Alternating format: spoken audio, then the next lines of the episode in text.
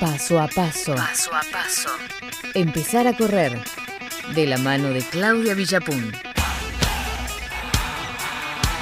Bueno, Clau, mucho, mucho prometido, ¿eh? tema tecnología, zapatillas y muchas tantas otras cosas que tenemos en nuestra columna de cada semana. Por supuesto. Bueno, eh, voy a contarlo primero como si fuera un cuentito, ¿no? Porque se viene hablando ver, a un ver. montón y tenemos un, a ver, un primer punto de dónde agarrarnos.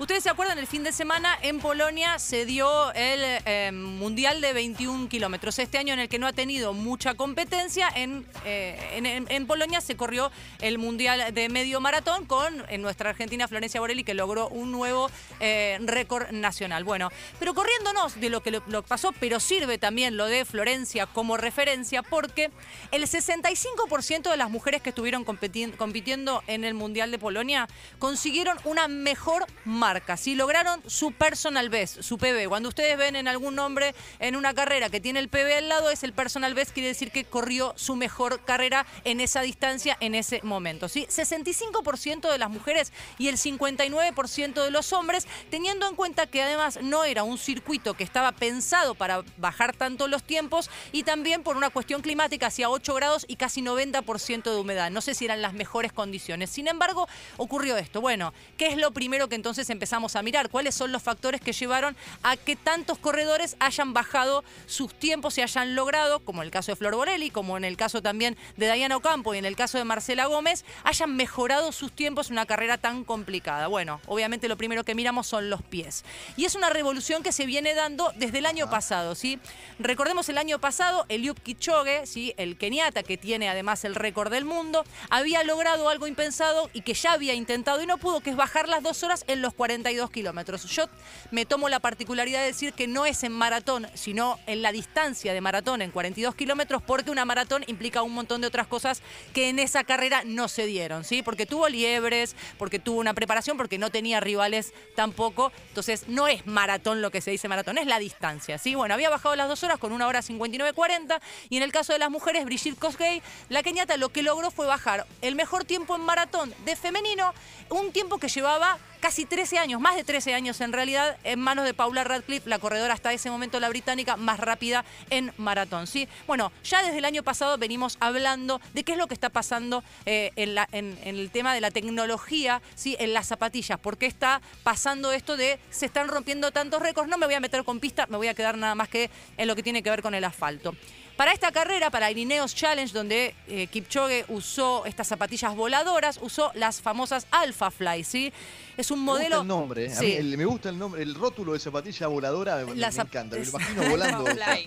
Alpha Sí. Fly es hermoso. Yo te digo, yo también me la compraría para tener. Tengo mis Alpha Por el nombre, Fly. ¿no? Está un poquito salada, te quiero decir, ¿no? Está un poquito cara. Bueno, ¿Ah, sí? esta zapatilla sí, esta zapatilla en su momento tenía una triple placa de fibra de carbono eh, instalada en una suela de espuma bastante gruesa. Eso lo que hace es ayudar a los atletas a impulsarse para adelante. En alguna carrera, dicen, algún atleta comentó, esto es como correr arriba de trampolines. Esa es la sensación que daba. Bueno, esas son las Alpha Fly Next. Hoy por hoy, eh, la zapatilla más usada. Eh, acá sí vamos a mencionar marcas, chicos, porque es la manera de poder entender y de poder explicar también qué tipo de zapatillas son.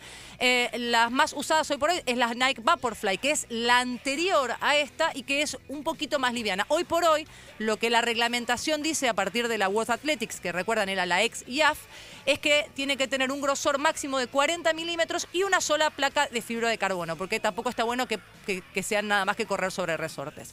Nike era la marca que venía llevándose puesto todo con esta tecnología, ¿sí? venía lle- llevándose todo por delante, ahora ya le aparecieron las competidoras, ¿sí? y es una particularidad. Adidas presentó su propio modelo de zapatillas con placa de carbono en una carrera que organizó para ellos solos, para los atletas de Adidas, logró que la corredora eh, que es la misma que ganó el Mundial ahora, bajara el récord en 21 kilómetros en una carrera solo para mujeres, algo que logró bajar nuevamente en el Mundial de Polonia. Pero son Te todas digo, las lo, marcas, lo, lo sí. tomás solamente en números, en, en- Sí. en lo que, en, en este maravilloso recorrido, y la verdad sorprendente, ¿eh? Sí, lo que han bajado, lo que, lo que se baja, dicen en algunos casos, es son metros. Ahora vamos a escu- escuchar a un especialista Ajá. que traje para contarles justamente esto. Ajá. Eh, las- hoy por hoy cada marca ya tiene su propio modelo de zapatilla de carbono. Ya se dio, ya se dejó de dar esta cosa de que había un monocolor en los pies de los Sí. atletas, que todos tenían el mismo color de zapatillas y todos tenían el mismo modelo. Adidas, como dije, presentó sus Adicero Adios Pro. New Balance presentó las Full Racer TC. eh, Asics presentó las Meta Racer. En este caso, no sé si acuerdan, en, el- en Londres hace algunos días nada más, Sarah Hall metió un pique espectacular con unas zapatillas que parecían zapatillas de payaso gran enorme. Bueno, es un prototipo de Asics. Asics lo que dice, lo que dijo en esta carrera cuando le preguntaron qué pasó, es que eh, era una zapatilla que estaba aprobada por la Asociación de Atletismo, ¿sí? Porque la zapatilla tiene que estar eh, disponible para todos los atletas de elite que, que vayan a competir en esa carrera un tiempo antes de la carrera, ¿sí? Es decir, porque si no se entiende como doping tecnológico. ¿Qué es el doping tecnológico? Bueno, yo me traje a Agustina de Giovanni, que es especialista en doping. A ver. La escuchamos a ella para que nos explique qué es el doping tecnológico. Hay muchas razones por la cual se considera doping positivo. Una de ellas es la utilización de sustancias o métodos para sacar una ventaja deportiva sobre otra persona. En el caso del doping tecnológico, se está hablando desde hace unos 10 años en que entren dentro de una lista de métodos prohibidos porque se está sacando tanta ventaja deportiva con la utilización de los avances científicos que van en contra de la naturaleza de ciertos deportes, como lo fue mm, la natación hace 10 años, como es el ciclismo hace bastante más de 10 años y como lo es ahora en la última década el atletismo con el uso de las zapatillas, por ejemplo. Otra razón para tener en cuenta el doping tecnológico es que no respeta la paridad entre todos los competidores.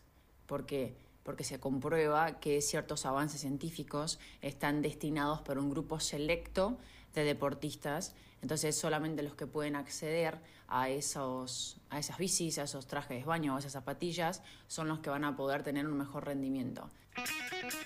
Bueno, ahí está la explicación, ¿no? Eh, no es doping tecnológico. Lo que entienden ahora es si está disponible para todos. Ahora, sí hay una. Por ajá. eso, la zapatilla de Liu Kipchoge que usó en ese momento, que usó eh, un solo. eh, ese par de zapatillas que era un prototipo, que había uno solo, las famosas Alpha Fly, que ahora ya se pueden conseguir, pero en ese momento, bueno, no.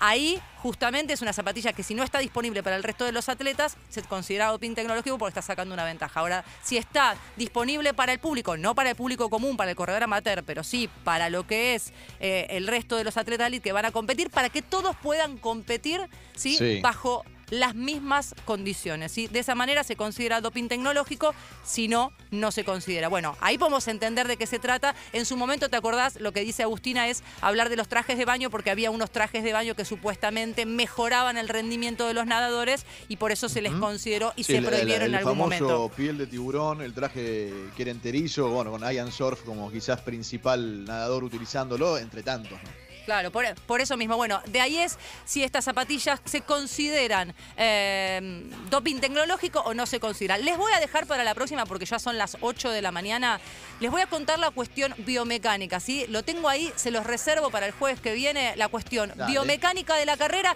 y además un dato súper importante. Acá hicimos como una, un preámbulo y entender este tipo de zapatillas que dicen que mejora el rendimiento en un 4%, lo cual en, en los atletas de elite, ¿no? Eh, esta diferencia del 4% es un montonazo, porque se representa en minutos que se pueden bajar en una carrera de larga distancia. Y también les voy a dejar pendientes para el jueves que viene, estén atentos, si esta zapatilla sirve para mejorar el rendimiento de los corredores como vos y como yo, de los corredores que corremos acá en la calle, a la vuelta, en el parque, ¿sí? Para el corredor amateur, si esta zapatilla sirve o no sirve. ¿Te gusta? ¿Lo querés saber? El jueves que viene en la columna de Running te lo cuento.